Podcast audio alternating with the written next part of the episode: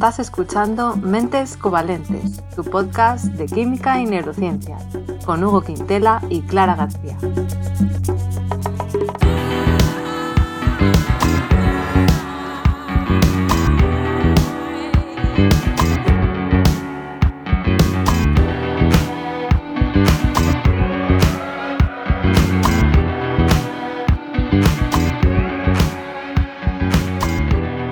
Bienvenidos al episodio 72, en el que vamos a hablar del radón. Hola Hugo, ¿qué tal? Hola Clara, felices vueltas de vacaciones. Eh, ¿Cómo descansamos? Qué maravilla.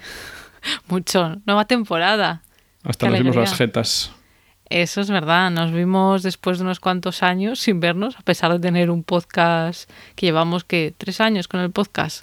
Tres años, tres años de sufrimiento, pero también de recompensa. Sí, y, ha culminado eso en vernos en persona. Así que, bueno, por si a alguien le interesa, subimos fotos a Twitter e Instagram. Si alguien quiere verla, ahí está el reencuentro. Allá vosotros. Así que, bueno, eso fue, la verdad, algo bonito del verano. Sí. Y bueno, mm, los demás esperemos que, que, hayáis pasado unas buenas vacaciones si las habéis tenido y si no, pues que os haya sido leve estos meses y que volváis con ganas de, de seguir aprendiendo, ¿no? Vamos a seguir con cosas interesantes, Hugo, en esta temporada. Sí, sí, viene lo mejor, lo mejor que teníamos hasta ahora, lo, vais a ver esta temporada. Desde luego. y una de las cosas buenas es que tenemos un, un, mensaje de estos que nos inspiran a seguir haciendo este proyecto. Lo voy a leer porque en este caso no es un mensaje de voz, así que lo voy a leer. Nos dicen, hola Clara y Hugo, los saludo desde Colombia. Conocí el podcast en abril de este año a través del canal de Cerebrotes de Clara, mientras buscaba consejos para sobrevivir a mi doctorado. Hace unos meses, mientras completaba la parte más difícil de mi tesis, escuchaba el podcast en mis recesos para oxigenar mi cerebro, con temas totalmente diferentes a mi investigación, que es en literatura, así que valoro y agradezco su trabajo de divulgación científica. Ya he escuchado todos los episodios, algunos capítulos los he escuchado con mi hijo de 11 años y le encanta la personalidad de Hugo y su humor particular. Qué bonito, Hugo. Jolín, qué persona más mona. Qué, qué, qué maravilla. ¿Y qué, ¿Y qué dijo? Perdón, ¿hijo o hija? Hijo. Hijo, y qué hijo, más lindo ya. con, con, talento para reconocer el, el, talento. Valga redundancia. bueno, pues muchísimas gracias. No nos deja su nombre, pero muchísimas gracias y un saludo hasta Colombia. Y... Ay, qué majos yo creo que podemos recordar a la gente si quiere dejarnos mensajes de este tipo y también nos podéis dejar audios de voz de menos de medio minuto o así contándonos pues desde dónde nos escucháis, cuándo, por qué, qué os gusta, qué sugerencias de temas. Podéis dejarnos eh, a siguiente número de teléfono un WhatsApp. El número es más 44 075 10271 772. El número más bonito de la historia. Y bueno, dejamos atrás los episodios fresquitos de verano y volvemos hablando de radioactividad y de tumores cerebrales, eh, que aquí ya estoy haciendo un adelanto, pero bueno, por si alguien ve el tema eh, ¿no? en el título, el radón, y se queda un poco así igual, que sepa que va a ser interesante y va a ir de, esto en general. Bueno, siendo nuestro, viendo mentes covalentes ya sabe que va a ser interesante. Ya, también es verdad. Y bueno, yo creo que Hugo, tú eh, siempre sueles empezar ¿no? con un recorrido histórico. Sí, ¿Nos quieres contar un poco de eso? Sí, pues os voy a llevar eh, a una mina eh, al siglo XV. Eh, para hablar de radón. Entonces, en esta época, obviamente aún no se conocía el radón, pero se documentó excesivamente pues, los efectos que tenía en la salud humana. Entonces, la mina esta se encontraba entre Alemania y la República Checa, ¿vale? Se llama Schneeberg. Y en ella, pues había vetas de plata y de otros minerales. Entonces, estuvo activa durante siglos. La verdad es que desconozco si está activa ahora mismo, pero bueno. Schneeberg, como montaña de nieve. Schneeberg, sí. Bonito. Y incluso después se encontró uranio, ¿vale? Esto ya nos va a ir, vamos a ir atando capos poco a poco. Y se extrajo uranio también en el siglo XX, ya para industria incluso armamentística. Pero bueno, la cuestión que obviamente siglo XV pues todavía no existían los sindicatos, así que las condiciones de los trabajadores pues eran bastante basura. Entonces, ¿qué pasa? Que acaban empocheciéndose y adquirían una enfermedad que ellos llamaban como enfermedad de la montaña o Bergsucht que bueno, luego estuve mirando, porque claro, esto lo leí en un artículo eh, que era en inglés, y luego miré Versucht en alemán, y bueno, vi más bien que era silicosis, que la silicosis es cuando respiras polvillo de sílice y se te escachuflan los pulmones, entonces no estoy seguro... Sí. Surgt, ¿cómo se escribe eso? Sucht, Bergsucht, sí. Sucht, S-U-G-T. Sí, eh, CHT, sí. Ah. Mítico, mítico CHT. CHT, ah, ya, ya. Sucht, ah, de buscar. Sí, pero también, sí, los adictos, por ejemplo, son súctic también. Bueno, no sé. ¿Qué buscas? Mm, vale. Yo no controlo yo de enfermedades, la verdad. La cuestión que, lógicamente, ¿no? Quiero decir, cuando tú trabajas en una mina y te pones enfermo y acaba muriendo mucha gente, ¿qué piensas? Pues lo obvio, que hay presencia de enanos que se escondían en la mina y que cuando la gente dormía, pues los atacaban. Aunque es Ah, verdad, concretamente la enanos, no superstición gigantes o- estaba a tope. Claro. Sí. Eh, pero bueno, es verdad que ya en el siglo XVI pues ya había gente que lo atribuía a lo mejor a vapores metálicos, ¿vale? O sea que no era todo ignorancia. Eh, y tú imagínate, te digo que la, la mina empezó a explotar en el siglo XV y en el siglo XIX es cuando ya empezaron a ver, oye, creo que esto lo que están pasando es que hay tumores en los pulmones, que van saliendo tumores en los pulmones. O sea, tú fíjate cuánto tiempo la ignorancia, hay 300 años de ignorancia, o no, 400 incluso. Entonces ya eh, se fue avanzando la técnica y ya a principios del siglo XX se dieron cuenta de que se debía a la radioactividad. Chan, chan, clan, clan. Mm, Vale. Vale. ¿Y por qué vieron que era la radioactividad? Porque la radioactividad se descubrió en 1896, el concepto. Entonces, claro, eh, En se vio 1896. 896, sí, a finales Vale. del siglo XX. Entonces, eh, se empezaron a hacer mediciones de la radioactividad en estas minas, y bueno, en otras también, ¿eh? Y entonces se descubrió que había un gas que generaba estos aumentos de radioactividad, que era lo que causaba estos tumores en los pulmones. Entonces, claro, lo malo que tuvo es que en el siglo XX pues, intensificó la minería de uranio en todo el mundo, porque obviamente empezamos con plantas nucleares y con armas nucleares y se empezó a sacar mucho uranio. Entonces, pues se aumenta, aumentaron mucho los peligros de estar expuestos a este gas. Y entonces, gracias a Dios, como ya había sindicatos, pues eh, se metieron medidas efectivas para la protección de los trabajadores, como bueno, ventilar las minas, porque el gas radón, que era el que causaba todo esto, luego voy a hablar un poquito más, pues es un gas muy pesado, entonces es más denso que el aire y digamos que se queda en el fondo.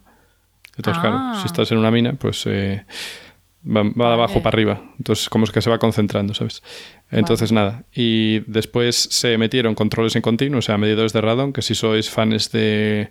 Fanes, bueno, si se puede decir fanes, de Los Simpson, no sé, eh, pues eh, conoceréis el medidor de... Ah. Sí. Ah, bueno, Perdón. sí, por los anglicismos, cierto. A veces caigo yo en mi propia trampa. Eh, la cuestión que los Simpson tenían un medidor de gas radón de Krusty. Supongo que los más cafeteros de los Simpson lo recordaréis. Y nada. Y también pues se, realizaron eh, controles periódicos a los trabajadores para ver si irradiaban o no, porque la radioactividad se pega, ¿no? Te- a ti te radian y luego tú radias. En fin. Claro. Y entonces así pues ya van controlando y viendo. Y nada, esto por lo menos en los países ricos. En los países así, digamos, colonizados o, eh, ¿sabes? Eh, países en desarrollo en los que se hace esto, a mí no me pregunten. Espero que se haga, pero no sé hasta qué punto. Entonces, vale. Entonces ahora sabemos que era lo que escarallaba esta gente. Pero, ¿cómo se descubrió el radón? Bueno, pues debido a su naturaleza radioactiva y a su peculiaridad, ¿no? porque no es un compuesto que sea muy estable, pues el descubrimiento del radón está inevitablemente asociado al descubrimiento de la radioactividad, como mencioné, y también a los elementos radio y torio. El torio ya se descubrió a principios del siglo XIX, pero el radio fue a finales de todo, en el, pues eso, en el último lustro del siglo XIX que fue descubierta como sabremos descubierto, perdón, como sabremos muchos por Marie y Pierre Curie. Y la radioactividad, pues Becquerel fue el que lo petó con la radioactividad, el O sea que que descubrió todo la esto. radioactividad se descubrió antes que el radio. Sí, correcto. Y entonces, el radón en sí, pues fue descubierto por un químico que a que no sabes de dónde era. ¿Alemán? Sí. Friedrich Ernst Dorn. Muy, muy complicado Ah. decirlo todo seguido. Eh, 1900, ¿vale? Y al principio le llamó emanación del radio. ¿Por qué? Porque el radio eh, generaba eh, radón. Entonces, pues lo llamó emanación del radio. Todavía sabía que era algo nuevo, pero no sabía... Bueno, no le puso un nombre todavía. Y entonces estudiaba la descomposición radioactiva del radio, porque claro, los Curie descubrieron el radio, pero tener cantidades notables de radio costaba un montón, porque como venía de descomposición de otra cosa, pues era muy difícil obtener cantidades decentes. Entonces el paisano tuvo que estar semanas eh, purificando el gas que generaba el radio y al final pues consiguió aislarlo puro. Entonces, estas cantidades le permitieron también determinar que era un gas noble. ¿vale? Los gas nobles son los que están a la derecha de toda la tabla periódica, se llaman nobles porque eh, son todo lo contrario a lo- la promiscuidad, no les gusta reaccionar con nada. Por eso se Aunque es un mito que... Bueno, yo creo que sí, ¿eh? pero tampoco.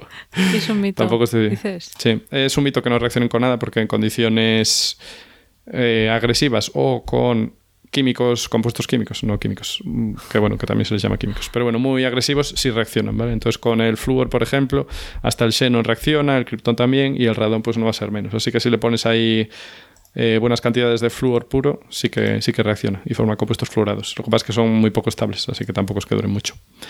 En fin, y entonces también tuvo, además de emanación de radio, tuvo otros nombres guapísimos como Niton, no sé si Niton o Niton, supongo que Niton. Eh, y no se le llamó radón hasta 1923. Vale, y entonces de ahí, digamos, la historia de cómo se empezó a notar que había radón y cómo se descubrió físicamente en el laboratorio por el señor Dorn, que es el, la parte más fácil de su nombre. Así que, Clara, ¿qué, qué pasa con tu movida? Pues yo ya sabéis que suelo hablar del cerebro y de neurociencia y psicología. Pero mm, voy a hablar primero de lo que se sabe más en realidad en cuanto a efectos perjudiciales para la salud del radón. Y que es lo que has comentado tú antes, que tiene que ver con el cáncer de mm. pulmón. ¿Vale? O sea que se sabe que, el radón es una de las causas de cáncer de pulmón, eso está bastante claro, hay muchísima evidencia científica y se calcula que el radón sería responsable de entre un 3 y un 14% de los casos de cáncer de pulmón en un país dependiendo de muchas cosas como pues los niveles medios de radón que haya en ese país, también, también de la prevalencia del tabaquismo, ya que es más probable que el radón cause cáncer en aquellas personas que fuman. Cáncer de pulmón, me refiero. O sea, que son combo dos en uno, la verdad. Doble ataque al pulmón. Y como, bueno, como tú has dicho, pues esto se observó por primera vez en mineros de uranio que estaban expuestos a altas concentraciones de radón, pero luego se ha visto en estudios posteriores que también a concentraciones mucho más bajas de radón, como las que se pueden encontrar en viviendas, dependiendo de eso, del país, de la zona del país, etcétera, pues eso también puede suponer un riesgo para la salud y puede contribuir a casos de cáncer del pulmón. Entonces, sí, eh, interesante a la vez que, bueno... Ya no nos gusta tanto la química, ¿eh? ¿Eh? Ya. Mm. Y bueno, por comentar un poco por encima por qué causa el, radón cáncer de pulmón, pues em, así de manera general, la inhalación de este gas resultarían subproductos que quedarían atrapados ahí en el tejido del pulmón y esos subproductos continuarían, continuarían emitiendo partículas alfa y esta radiación ionizante produce daño oxidativo en el ADN lo cual causa inestabilidad de ese material genético al, producir daños que a veces pues no se pueden reparar y eso pues hace que esos daños puedan dar lugar a cáncer, ¿no? Que el cáncer tiene que ver con mutaciones en el ADN. Luego veremos un poquito más qué es eso de la radiación alfa y lo de ionizar es eso, que le, le, quitas, le arrancas electrones a, átomos que están en tu cuerpecillo y aquí en este caso pues en el ADN. entonces, claro, se desestabiliza y se tiene que restabilizar, pero ya como se restabiliza ya hace lo que le da la gana y... Claro, el cuerpo no es perfecto. Mm, mm. Y esta era un poco la introducción. Luego hablaré ya de cerebro, pero quería pues hacer esa mención al cáncer de pulmón, que es lo, lo más común y lo que mejor se conoce. ¿Y si no es que continúe yo? Sí, te devuelvo la palabra. Pues entonces vamos a aclarar lo de la radioactividad, ¿vale? Y para saberlo hay que entender de dónde viene el radón, ¿vale? Porque el radón tiene distintos isótopos. Ya hablamos de los isótopos en el capítulo, no sé, el del plomo quizás. Y claro, eh, mm. los isótopos que son. Bueno, en el caso del radón tenemos muchos isótopos y el más estable es el radón 222. Ah, qué bonito. Muy fácil de acordarse. Los tres patillos. Vale. Y este radón tiene una media aproximada de 3,8 días. Este es el que más vida media tiene, se dice. O sea, es el que más tiempo dura o sea, antes de desaparecer. días es la vida media, has dicho. La vida media, sí. Sí, que la vida media es si tienes hoy 100 átomos, en 3,8 días de media vas a tener 50 átomos. La mitad. Vale, eso es la vida media. El tiempo que tarda en desaparecer la mitad del material y convertirse en otra cosa. Entonces. Pues tampoco dura tanto. No, no, vive poquito. Entonces, eh, el 222 define el isótopo de radón, ¿vale? Y 222 es el número másico. ¿Y qué es el número másico? Es la suma de los protones del radón más sus neutrones. Vale, entonces, si nos acordamos, había dos números: el número másico, que es el que acabo de decir, y eh, quizá el más importante, que es el número atómico. Y el número atómico, sí. Perdón, te iba a decir que cuando ponen las, carátulas de las portadas donde hablamos de un elemento, hmm es el que vemos. El- o sea, el el, que vemos en la, sí, el atómico, el que vemos en las tablas periódicas. ¿no? Correcto. ¿Por qué? Porque el atómico es lo que dice de qué átomo estás hablando, por eso se llama atómico. ¿De qué elemento hablas? Pues con 86, pase lo que pase, siempre vas a tener un átomo de radón. Me da igual lo demás. Como tienes 86 protones en el núcleo, es un radón. Y el 222 no es más que la suma de esos 86 protones más los neutrones que tiene en el núcleo. Es decir, si hacemos matemáticas rápidas para genios, pues tiene 136 neutrones. ¿Vale? Porque 86 más Vale. 136 son 222. Eh, entonces, ¿qué pasa? Que dependiendo de la cantidad de neutrones que tenga en el núcleo, va a ser más o menos estable. No me voy a meter en... ¿Por qué? Porque no tiene por qué ser cuantos más mejor, ni tampoco cuantos menos. Es No es cuanto más equiparado con los protones mejor. No, No. no, porque como ves este, el más estable, tiene 136 neutronazos y solo 86 protonazos. Claro, vale, Claro. sí, sí, pues no. Y entonces, si el radón se autodestruye tan rápido, ¿por qué hay tanto radón? Bueno, no dijimos si hay mucho radón, no. La verdad es que el porcentaje de aire es muy poquito, es un elemento traza. Pero bueno, ¿por qué, por qué sigue habiendo radón si, se, si desaparece tan rápido? Bueno, pues vamos a meternos entonces ya de lleno a la radioactividad. Bien, radón 222. Resulta que el radón 222 es el producto de la descomposición radioactiva del uranio 238 lo cual creo que todos esperábamos. Vale, entonces, ¿qué dijimos? Que estos señores están en unas minas que, bueno, que antes sacaban plata y cobalto, pero en esas minas había uranio. Y el uranio 238 resulta que es la forma, el isótopo más estable de uranio. Más estable, Correcto. Entonces, ahora, hablaste antes de la radiación alfa. La radiación alfa, ¿qué consiste? Que un átomo pierde de su núcleo dos protones y dos neutrones a la vez. ¿Vale? Vale. Vale. Y eso, si lo piensas, al final es como perder un átomo de helio, ¿vale? Porque el átomo de helio eh, tiene dos protones y dos neutrones, el isótopo más estable. No vamos a meterlos en isótopos, ¿vale? Pero es como si pierdes un átomo vale. de helio, ¡paf! Pero que no tiene electrones, ¿vale? Pero bueno, es como si el núcleo dice, ah, pues me acaban de arrancar un átomo de helio. Entonces, ¿qué pasa? Que pierde protones y por lo tanto se convierte en otro elemento distinto. Vale. Ah, claro, porque es lo que le caracteriza a cada elemento, es el nombre de protones. Entonces, eh, la radiación alfa es muy poco penetrante, o sea que se puede parar con nada. Unos cuantos centímetros de aire ya, digamos que paran todas esas partículas que salen, porque son muy, muy reactivas, digamos. Entonces, con poca cosa ya, ¡pam!, las paras. Luego, tenemos otro tipo de radiación, que no la mencionamos aún, que es la radiación beta. ¿Qué eso qué pasa? Que tú tienes tu átomo de tranquis y uno de los neutrones de su núcleo desprende un electrón, ¿vale? Que sale despedido y pasa a ser un protón. O sea, el neutrón, neutrón? sí, porque el neutrón tiene masa neutra, entonces claro, Ah, el neutrón. Sí, el neutrón No. tiene masa neutra, entonces digamos que si lo divides y le sacas un electrón, pues lo que queda es un protón. Qué bonito, ¿verdad? La verdad es que es Uy, maravilloso. qué lío. Pero, Sí. como- o sea, tú le puedes quitar un electrón a un neutrón. Sí, a veces pasa. Cuando emite No a un átomo, sino a un neutrón. Claro, a un neutrón dentro de un átomo, el tipo está ahí, ay, que estoy incómodo, ay, que me están presionando, no sé qué, paf. Y entonces se convierte en un protón y escupe un electrón. ¿Vale? Y eso es la radiación beta. Que la no radiación beta imagino, es el electrón que sale. Bueno, solo pensemos que los átomos, algunos átomos no son estables porque tienen ahí muchos neutrones que están muy apiñados y tal, y no están cómodos protones y neutrones, se empujan entre ellos y a uno como que, ay, ¿sabes? Lo aplasté y le saqué un electrón y dejó de tener masa neutra porque como lo quité algo negativo, ¿qué es lo que me queda en el núcleo? Pues algo positivo. Entonces aumenta su número atómico y se convierte también en otro elemento. Capiscos. Mm. Vale, o sea, Claro, quitas el lo que pasa lo entiendes. Lo que pasa es que es un poco locura, lo entiendo, ¿eh? O sea, porque es en plan, ah, de repente ahora me, me estás diciendo que los neutrones y los protones son intercambiables. Pues sí, te lo estoy diciendo. Cosas de la radioactividad. Wow. Es fascinante. Complicado. Bien, y esta radiación es poco penetrante también, eh, pero más penetrante que la otra. Se puede tener con una lámina de aluminio de unos pocos milímetros. Vale, para que tengamos ese contexto. Entonces, claro, si tú te acercas a algo que dices, cuidado, emite radiación alfa. En plan, ah, tranquilo, con que no me acerque más de un metro, malo será que me llegue nada. Ahora, si es radiación no beta, ser- cuidado, no te acerques tanto. Ya, a no ser que esa radiación alfa ya esté en tus pulmones, en cuyo caso. Correcto, pues, porque claro. al ser un gas que todavía no se descompuso y se descompone en tus pulmones, ahí lo que lo va a parar, sabes, esas partículas van a ser paradas por tu cuerpo y por tu ADN a veces. Y ahí es donde te va a reventar. Bueno, entonces, ¿qué pasa? Que el uranio 238 del que hablamos espontáneamente y poco a poco se descompone y pasa a ser torio 230.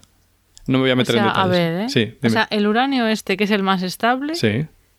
Sí. aún así, mm, claro, no es 100% estable Claro, y se se va, va descomponiendo poquito a poquito, transformando. claro. Pero no se transforma en radón, sino en torio. A ver, en realidad sí se transforma en radón. Lo que pasa es que voy a contar, simplemente voy a decir, voy a mencionar eh, un paso intermedio o dos. el intermedio. Porque hay un montón de pasos intermedios, ¿eh? En plan, hay polonio, vale, hay de todo. Entonces cada uno es en plan, hola, soy el uranio. Ah, pf, pierdo un neutrón y se convierte en tal. Ah, ya no soy uranio, ahora soy torio. Luego el torio le pasa algo parecido y se convierte en otra cosa. Y al final esa cadena, pues pasa por el radón. Vale. Y, vale, Sí. vale. Y así, esto es en días o en minutos o en horas. Eh, a ver, el uranio 238 tiene una vida media muy larga, de miles de millones de años, nada menos. Así que va poco a poco, Ah, en plan, vale, yo de tranquis. poquito. Y va perdiendo, va Sí. perdiendo, va perdiendo, claro. Vale, vale. ¿Y el torio este? Claro, pues eso, el 238 pasa a ser torio 230, que también se descompone, pasa a ser radio, que es lo que descubrieron los Curie, y, y lo que estudió Dorn, que consiguió aislar eh, el argón, y bueno, el radio 226 libera una partícula alfa, ¿vale? O sea, dos protones y dos neutrones se los restas y ¡pam! Pues tienes radón mágicamente, ¿vale? O sea que por una serie de descomposiciones, el uranio 238 pasa a ser radón.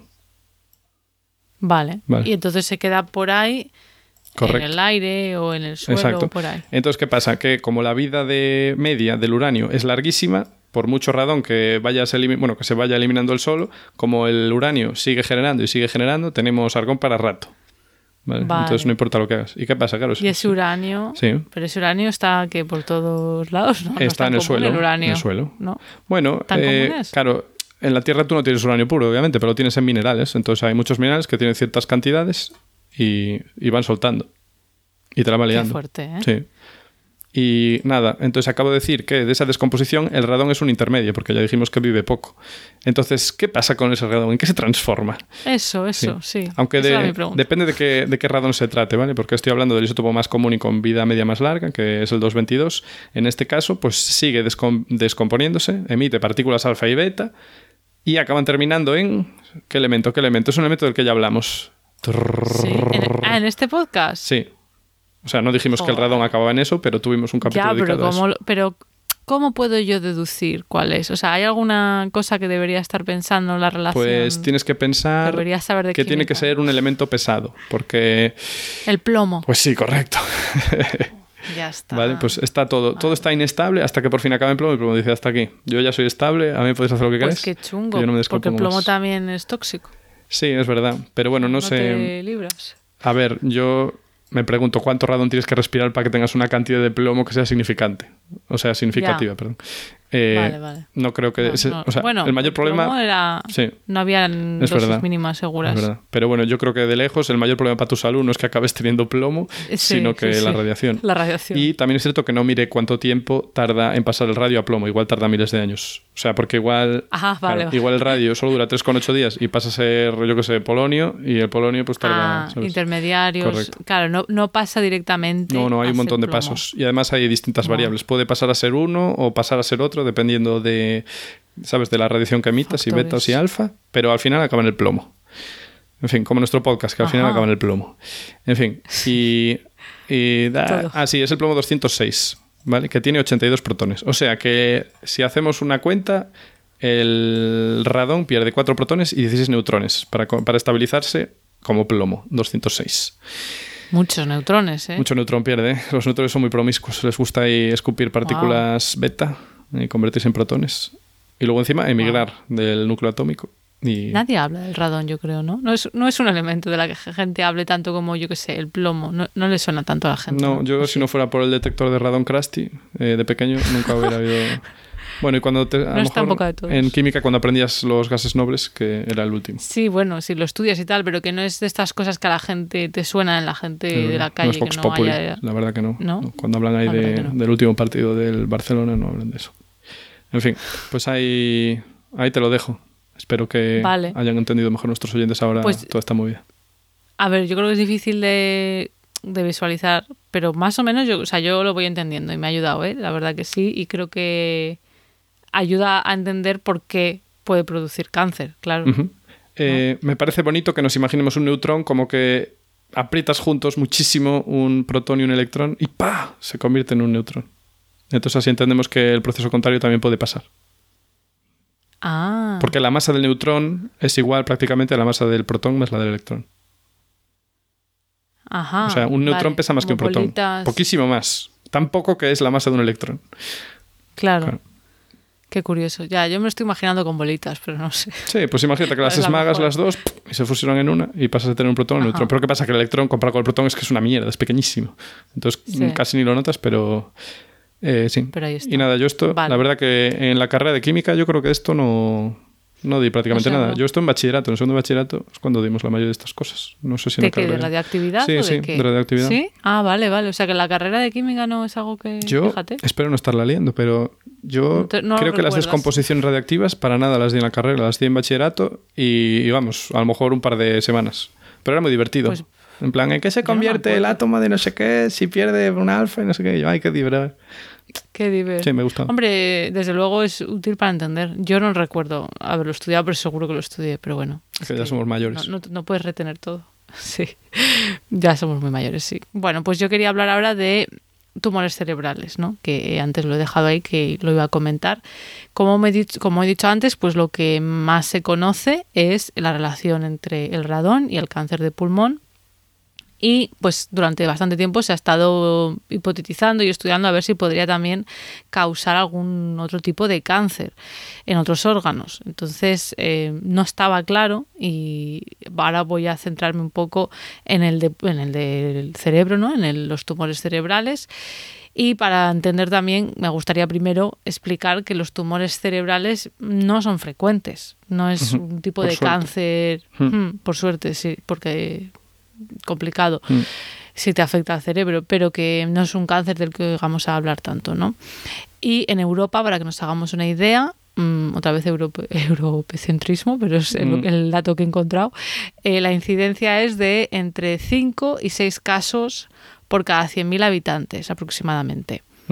Ya sé por qué está el dato de Europa, porque el estudio que voy a explicar está hecho en España, entonces lo ponen en situación de lo que es lo normal. Entonces, bueno, aunque no sea frecuente este tipo de cáncer, tiene mucha mortalidad, ¿vale? O sea que es un gran problema.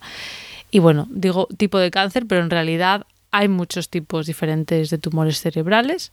Por nombrar así algunos principales, pues tendríamos los gliomas, los tumores neuronales, los meningiomas y también hay más, ¿vale? Simplemente para que la gente sepa que hay varios tipos. No me voy a poner a explicar cada tipo, de momento hoy no.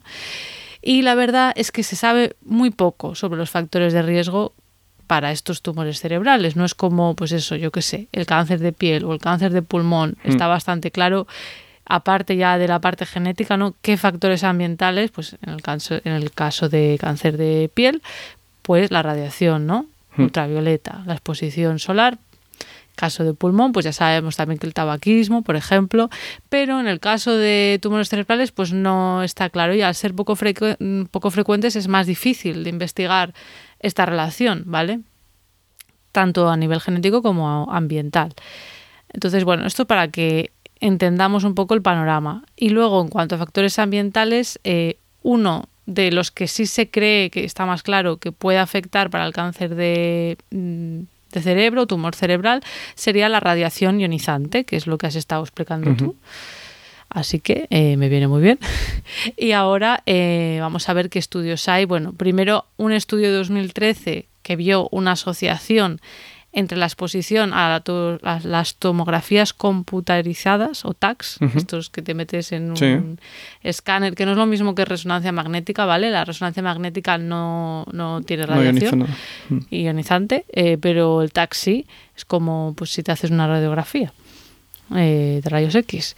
Entonces sí que vio este estudio una asociación entre la exposición a TACs y tumores cerebrales, pero aquí no estamos hablando de radón. Esto es eh, otra cosa. Entonces, hasta hace poco no se había investigado esta posible relación y hay que tener en cuenta que las dosis de radiación que recibiría el cerebro por radón y sus subproductos es muchísimo menor que otros órganos, sobre todo el pulmón, que tú respiras el aire que tiene radón y se almacena y tienes más dosis ahí. Vale, la mayoría que se quedaría en el pulmón y, claro, una parte pasa a la sangre y de esa parte pequeña, lo poco que llega. Sí, luego explicaré qué hipótesis hay.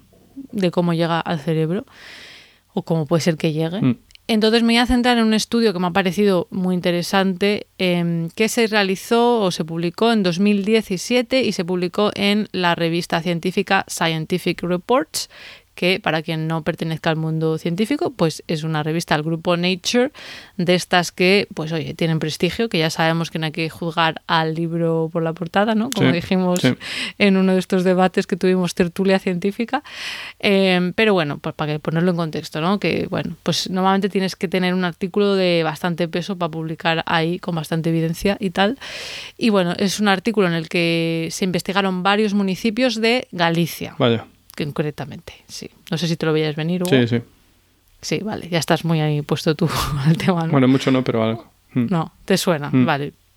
Entonces, para nuestros, nuestros oyentes no españoles, yo creo que ya lo hemos mencionado varias veces, pero por si alguien se ha incorporado hace poquito, pues Galicia es una región de España, ¿vale? Situada en el noroeste. Encima de es Portugal, donde- justo. Si Portugal se extiende Sí. línea recta para arriba, eso es Galicia. Ahí está. Y desde donde es Hugo, La mejor parte, la verdad. por si acaso. Sí. Que se habla gallego y, eh, de hecho, el gallego y el portugués se parecen mucho. ¿Verdad? Sí, pero eso ya hablaremos en otro capítulo. Así vamos a hacer un capítulo. En fin. Vale, bueno, pues ya situados, evidentemente la gente de España pues ya se sabe esto. Eh, ¿Por qué eligieron Galicia en este estudio? Vale, pues efectivamente, pues era una región con altos niveles de radón debido fundamentalmente al granito sobre el que se asientan muchos pueblos. O sea que el granito eh, produce radón. Y yo trabajo en una zona famosa por su granito. ¿eh? ¿Ah, sí? Sí, pero bueno, Ay, nada, no pasa amigo. nada que está todo bien. Está todo controlado. Sí. Vale. Bueno, pues eh, en este estudio se incluyeron 251 municipios gallegos, o sea, bastante, ¿vale? Bastante. Lo que pasa que, bueno, 64 pues no fueron incluidos en el análisis por no contar con al menos tres medidas de radón. A mí me da la sensación de que era un estudio pues bastante de ir al detalle y de intentar hacerlo bien, ¿sabes? Porque con una Jo, medida... cogieron casi todos los lo municipios, además. Ah, bueno, eso ya no sé Creo que hay cuántos 300 y pico. Ah, pues mira, cogieron muchos, sí. Tú No sigue, tú sigue. tanto. Yo sigo, yo sigo. Entonces, aproximadamente la mitad de estos municipios tenían niveles de radón por encima de las recomendaciones de la Organización Mundial de la Salud, de lo que, bueno, pues eso, puede ser peligroso, ¿no? 313 municipios, perdón, continúa. Vale, pues fíjate, pues sí que... Es que tiene vale. muchos, sí. Es, que, es que tenéis muchos municipios. Sí, sí, creo que casi, o sea, como la mitad Sí. de los de España, o algo así. no, no tanto, pero muchísimos. Eh, Tenéis muchos porque tenéis muchos pueblitos pequeños, Sí. ¿no? No sé.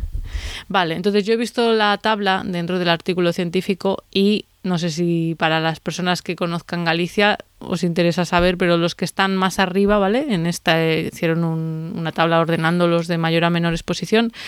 El que eh, más exposición tenía era Obolo, no sé si a alguien le suena, Obolo, luego a Mezquita, luego Padrenda, a Pobra de Tribes, Esgos, Cenille, Fornelos de Montes, Samos, y esos son los primeros. ¿Alguien- te Muy bien alguno? pronunciados todos. Sí, sí. No muy bien, ¿no? No sé. No, bien, bien. Sí, Estoy contento, satisfecho. Es que además lo tengo súper pequeñito aquí. Eh, bueno, pues estos son los, los municipios que más. Si vivís ahí, no respirar. Radón. No es broma. No, no, tampoco. Claro, no queremos llamar aquí al, al alarmismo tampoco. No es eso. Correcto. Vamos a ir viendo, ¿vale? Eh, entonces, bueno, eso es lo que se investigó, ¿no? Niveles de radón. Y luego, por otro lado, número de muertes debidas a tumores cerebrales en el periodo entre no- 1999 y 2008 en estos municipios. Y ya luego, pues teniendo las dos cosas, se miró la relación. Y efectivamente en este estudio se encontró una correlación estadísticamente significativa, que esto es importante porque puede haber correlación que no sea significativa, tanto en hombres como en mujeres, aunque parece que en mujeres eh, la correlación era mayor. Entonces, los autores de este estudio explican que esta relación es plausible desde, desde un punto de vista biológico, porque es verdad que correlación implica causalidad, no siempre, ¿no? Dos cosas que están correlacionadas Sí. tiene sentido, pero bueno, Como si te pones ingesta a pensar... de caramelos y muerte prematura. Ah, ¿esa era una correlación? Eh, claro, porque mueren más prematuramente los ancianos y los ancianos comen muchos menos caramelos que los niños. Prematuramente. Bueno, perdón, muerte Ah. de repente.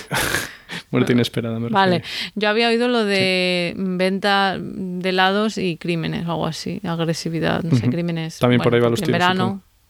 Sí. en verano hay más de las dos cosas. Vale, entonces no siempre, pero bueno, si te pones a analizar desde un punto de vista, pues eso, entiendes la, lo que es la Racional. radiación, Mm. el cáncer y luego cómo puede llegar a pasar, ¿no? Y a producir, mm, pues puede, puede ser. Entonces vamos a ver qué es lo que ellos creen. Entonces, teniendo en cuenta pues la exposición media en estos municipios y luego también el hecho de que la población gallega, ellos mencionan en el artículo, suele vivir en la misma casa durante décadas, pues puede ser. Eh, y luego ya la hipótesis de cómo podría llegar al cerebro, que tú estabas comentando antes, ¿no? De, de alguna manera por la sangre, pues ellos eh, decían que hay investigadores que han propuesto que podría ser que los macrófagos, que son células que detectan y destruyen posibles agentes dañinos, ¿no? como recogida de basuras, pues esos que están por todo nuestro cuerpo fagocitan engullen, ¿no? Se comen a pequeñas partículas, en este caso de productos del radón, en los pulmones, concretamente, y esos macrófagos podrían llegar al cerebro a través de la sangre, como tú, tú muy bien has dicho, atravesando la barrera hematoencefálica. Entonces no sería directamente los subproductos, sino que serían dentro de esos macrófagos. Eso es lo que se hipotetiza. No está claro, ¿vale? No hay, no hay ningún Pues que eso debe ser complicado verlo también. Eh, supongo. Y luego, mm, algo que también he encontrado, más allá del artículo científico, pues he visto un artículo de periódico, del periódico español El Confidencial, de 2017, donde hablaban de este artículo científico y eh, explicaban que no es que solamente haya radón o en altas cantidades en Galicia, sino que también, por ejemplo, en la Sierra de Guadarrama hay bastante pero que en Galicia podría ser un mayor problema por la alta humedad que hay en Galicia. Y es que este gas se disuelve muy bien en agua, explicaban, y en los sótanos de los edificios en Galicia pues suele haber bastante humedad y eso hace que pues pueda ser un problema mayor. Eso es lo que decían. ¿Te cuadra? que se disuelva en agua. Eh, sí, también lo, tenía aquí puesto que lo voy a mencionar ahora al final, ¿no? Que, oye, ah, cómo está en el suelo y cómo nos lo acabamos comiendo, como quien dice. Vale, pues antes de darte paso, Hugo, te quería comentar que, claro, esto es un estudio solo. Hmm. Eh, hay que tener siempre cuidado, ¿no? Porque hay veces que un estudio encuentra una cosa y hay que ver si se replica en ciencia, ¿vale? Es esto de una flor no hace primavera. Entonces, quería comentar brevemente otros estudios y la verdad es que, bueno, he encontrado una revisión de la literatura eh, posterior, ¿no? más actual, donde decían que no hay conclusiones definitivas en cuanto a la relación con los tumores cerebrales. Hay un estudio danés que también había encontrado una relación, pero, por ejemplo, otro estudio que se realizó eh, investigando cinco estados de Estados Unidos, ahí se vio, curiosamente, una correlación negativa en ah. cuatro de los estados. Sí, o sea que en zonas con más niveles de radón, menos casos de tumores cerebrales, lo cual es un poco raro. Y luego en otro de los estados, en Iowa, pues se vio una asociación positiva. Vale, o sea que está un poquillo... Tampoco así la cosa. y luego había un estudio. No, un estudio francés donde no se vio relación entre niveles de radón y la incidencia de tumores cerebrales, esta vez en niños. ¿Me querías preguntar algo? Eh, sí, que el estudio que mencionas es el que medía concentración de radón en las, Perdón, en las casas. El de Galicia. Eh, no, en las casas creo que no, si no recuerdo mal. Eh, vale, es que yo vi un estudio que sí medía, o sea, fueron por casas y fueron midiendo concentraciones de radón. Eh, Yo creo que eran los municipios este. ¿eh? Claro, sí, dijiste municipios, pero eso me pregunto dónde midieron, ¿sabes? La cantidad. Lo, ya, pues eso ahí no, no, me he ido a ese detalle mm. tanto. Digo para, para explicar bien esas correlaciones, ¿sabes? Porque... Sí, de hecho luego voy a explicar si lo que dicen los autores tiene que ver con eso que estás diciendo, pero a ti te da la sensación de que en la casa es más fiable porque dependerá de cada casa. Claro, depende, o sea, por lo que estuve viendo, depende de la habitabilidad, porque si vivieses en un sótano, pues lo tendrías mucho más chungo. Si vives en una zona que no haya viento, pues bueno, supongo que también. Quiero decir, si vives en zonas no ventiladas que estén cerca del suelo, sería, entiendo que sería mucho más proclividad que si vives en una zona urbana con edificios muy altos que están muy lejos del suelo, entonces no, te vas a... Pero bueno, Exacto, o sea que hay, habría que ver el muchas agua. variables. Como dices también, si el principal, la principal fuente es el agua, pues ya... Eh, ya cambia. Pero como uno se sabe. Exacto. Mm. Exacto. De hecho, sí, es algo que comentan. Eh, es eso.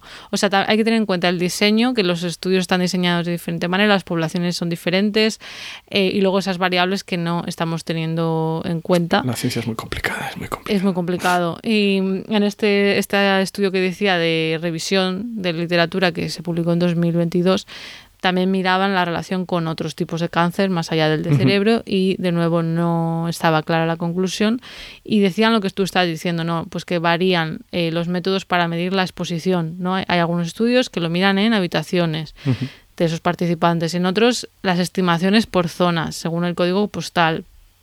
Eh, entonces la mayoría estudian, lo utilizan medidas eh, que son estimaciones, no medidas directas, ¿vale?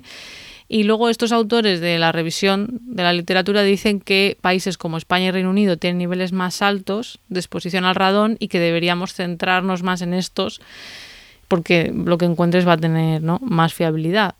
Y luego el, el hecho de que en algunos países las familias vivan más años ¿no? en una vivienda, como pasa en España, que esto es lo que comentaban también los autores del estudio.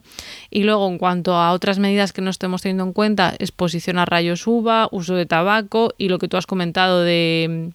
Ellos dicen radón en agua subterránea, no sé si te referías. Sí, bueno, sí, en el agua que acabas bebiendo Acabas con H por B. bebiendo. Así que la conclusión es que hay que seguir investigando, y, pero de momento nos tenemos que preocupar más por el cáncer de pulmón. Sí, Eh, lo que pasa que como yo me centro en neurociencia, pues por eso he hablado más del de tumores cerebrales, pero no es porque sea la principal preocupación. Mm. Pero bueno, pues habrá que seguir investigando. Y te devuelvo la palabra. ¿Nos vas a hablar ahora de algo del suelo? Recojo esa palabra y sí, entonces presencia en el suelo, ¿no? ¿O de dónde sale? Bueno, pues Eso. como comentamos, el uranio 238, que es el más común y el de vida media más larga, miles de millones de años nada menos, pues está presente en cantidades notables en muchos suelos a nivel geológico y especialmente, como comentaste antes, en los granitos. Entonces, como dije, pues eso que hace que vaya poco a poco liberando. Por cierto, que estuve mirando y la verdad que la presencia en granito, o sea, hay, pero es poco el uranio que hay, como 10 o 20 partes por millón, o sea, un 0,0001 en peso. Vale, vale. Sí, sí, o sea, es poco, pero ese poco si se va acumulando y claro, la radioactividad, pues con un poquito ya te puede fastidiar. En fin, entonces eso hace que los minerales vayan poco a poco, pues eh, desprendiendo radón, ¿vale? Porque se descompone ese uranio, acaba generando radón y, como decías, pues va a, a aguas subterráneas. Y también puede ir, si yo qué sé, si vives en una casa, como digo, en un sótano y que tienes cerca granito, pues poco a poco, eh, por grietas y tal, pues se puede ir concentrando en tu sótano, vamos, si no está bien ventilado. Y la concentración de radón que se determina como dañina es de a partir de 300 becquerelios por metro cúbico. Eh, Becquerelios, los becquerelios, sí, que son las unidades de radiación internacionales. Eh, no, no me meto en eso, que yo soy químico, Vale. no físico, nuclear. Y nada, estuve mirando eso, como ya dijiste más o menos, los sitios de España, ¿no? que además de Galicia, pues también parte de Asturias y Castilla-León y partes de Extremadura y Andalucía, pues también eh, se registraron en viviendas pues se hicieron pues es un estudillo que fueron midiendo en viviendas y en ba- bastantes eh, núcleos de población de Galicia pues se detectaron que se superaban esos niveles y también en algunos de estas comunidades que acabo de mencionar. Vaya Y esto pues probablemente se debe a esa composición de suelo granítico. O sea, ¿sabes? O sea que, Donde hay granito claro. pues suele pasar eso. Que no depende solo de lo que esté hecho la de qué material esté hecha la casa, sino de eh, dónde se asienta esa Sí, casa. sí, eso, pues si tienes Lo que ahí un sótano un poco que está ahí muy aislado y tal, Sí. pues Eso es lo que, lo que he entendido yo, que es más los sótanos Mm, mm. lo que es un problema. Sí. Porque está más cerca de, Sí. de esa tierra, claro, esa piedra. Y es- se acumula abajo, ¿sabes? Como no es más ligero que el aire, pues se queda ahí estancadillo. Y estuve mirando así en Latinoamérica, vi un par de, eh, ¿cómo se dice? Diarios, y entonces vi que la presencia de radón es relativamente alta en el norte de México, en algunas zonas de Venezuela y Ecuador, que son eso, pues las que se encuentran en la cabeza de concentración de radón. Aunque países como Colombia, Paraguay y Bolivia, pues no hay datos de, bueno, al menos del centro McLaughlin, este que miré. Mm. Y nada, finalmente como nota marginal, que sí que recuerdo que en Galicia pues salieron varias noticias de que, por ejemplo, tuvieron que reformar edificios públicos, que no voy a decir cuáles son, eh, para modificarlos porque habían notado presencia demasiado alta de radón. Entonces tuvieron, Ah, sí, ¿eh? sí. Y no sé si hubo, hubo también casos de cáncer de pulmón. Y entonces tuvieron que acondicionarlos para que no se concentrara el radón ahí. Y eso, Vale. pues las viviendas, pues obviamente, pues si no tienes un medidor no lo sabrás. Pero bueno, eso, a no ser que tengas un sótano muy aislado y nada ventilado que esté en medio de la tierra, pues tampoco supongo que no hay que rayarse. Ya, no lo sé hasta qué punto. A es ver, al final te vas a rayar por el radón si fumas. Pues deja de fumar y luego encárgate Ah, el radón, por ejemplo. ¿no? Desde luego hay Quiero cosas, decir, hay tantos factores. Claro, hay Mm. cosas que son más fáciles de cambiar y que a lo mejor tienen más Sí, impacto. sí. Que a lo mejor si miras es peor coger ocho vuelos al año que tener concentración X de radón, ¿sabes? Por esto de la radiación Eh, y todo la- eso. mm, eso ya En fin, no lo hemos comparado. sí. Bueno, pues está bien. Me, me gusta que hayas también comentado lo, lo de los países también de Latinoamérica, ya que hay oyentes que nos escucháis desde ahí. Es que es más complicado, es más complicado mirar. Mm, hay menos datos, Sí. ¿no? Mm. Mm, estamos Por eso fallamos. sesgados. Perdonad. Fallamos. Pues muy interesante y ahora yo lo que quería decir, Hugo, es qué se puede hacer, porque está muy bien saber los peligros, pero de nada nos sirve si no se ponen soluciones, Sí. aunque no está en nuestra mano, tam- no es tan fácil. Mm. La buena noticia es que se pueden hacer cosas para reducir la exposición de radón. La mala es que a menudo no se implementan las medidas necesarias, Mm. lo cual es un poco frustrante, pero nos da, bueno, pues no, la oportunidad de mejorar como sociedad. Bien, bien, positivo. Esperemos. Yo que sé, como en su día la gasolina y el plomo, ¿no? Pues Buh, es que eso Esperemos. era criminal, madre mía. exacto. las pinturas. Interesantísimo ese Entonces, capítulo. bueno. No dejes de escucharlo. Ujú, el plomo. Bueno, pues el Consejo de la Unión Europea estableció en 2013 que, eh, bueno, tampoco hace tanto. O sea, Sí, 10 añitos. que unos estándares, estableció esos estándares básicos de seguridad, exacto, que obligan a los Estados miembros a desarrollar planes de acción, ¿vale? Para solucionar un poco este problema. Y lo que he visto es que muchos países europeos y la mayoría de estados de Estados Unidos tienen códigos de construcción que siguen estándares internacionales que se establecieron en 2015. O sea que los códigos existen. Mm. Luego otra cosa Pero muy es-. Mm. Claro, entonces a pesar de códigos, estos códigos que hay, y luego hay disponibles guías y manuales gratuitos, pues los propietarios de las viviendas no necesitan analizar los niveles de radón, ni mitigar, ni remediar nada. O sea, no hay una ley que te obligue a hacer eso. Y por lo tanto, pues por- si no es porque tú decidas y estés informado y quieras proteger Mm. a ti mismo o a posibles A inquilinos, tuyos, pues sí. Pues mira, Eh, buena labor la de este podcast para que tengamos una cosa más en cuenta. Sí, para concienciar. Sí, bueno, sobre todo para la gente que yo que sé que pueda hacer algo, ¿no? depende. Si tienes una constructora, a lo mejor puedes hacer algo. Seguro. Estarán, vamos, dándose de leches Sí. para implementar medidas constantes. Si eres arquitecto, yo que sé. Bueno, a la hora de vender una casa tampoco estás obligado a declarar los niveles de radón. Yo espero que estas cosas se vayan cambiando. ¿no? Sí, pues como los Eh, asbestos, ¿no? Que antes tampoco y ahora yo creo que ya Claro. está. Mm. Yo hay cosas que no sé si son obligatorias o no, porque tampoco me, me he parado, ¿no? Pero yo que sé, hay cosas como los niveles, ¿cómo se llaman esto? Los niveles de eficiencia energética de los electrodomésticos. Ahora creo que es obligatorio, ¿no? Ponerlo. Entonces eso te da una información y tú como consumidor. Pues ya vas al más barato y listo. no, es broma, es broma. Bueno, hay, Muchos factores, Bueno, en fin. factores. Y luego he visto también que en Canadá, por ejemplo, se ha visto que las casas construidas después de 1992 tienen niveles de radón un 32% más altos que las casas construidas antes de este año. Mm, Mejor aisladas, ¿no? Eh, o sea, mejor aisladas las de antes, dices. Eh, o sea, las de ahora tienen más radón, ¿no? Más radón. Pues mejor aisladas las de ahora, claro. En plan, que no puede escapar el radón, digo. Ah, aisladas en ese sentido. Claro. Ya, yo no lo he entendido bien. Ponía como que las casas modernas lo atribuían a posibles diferentes cosas, pero una de las cosas que decían es mayor superficie de contacto con la piedra. O sea, como que son casas más grandes, Oh. pero decían más cosas. O sea, eso son hipótesis.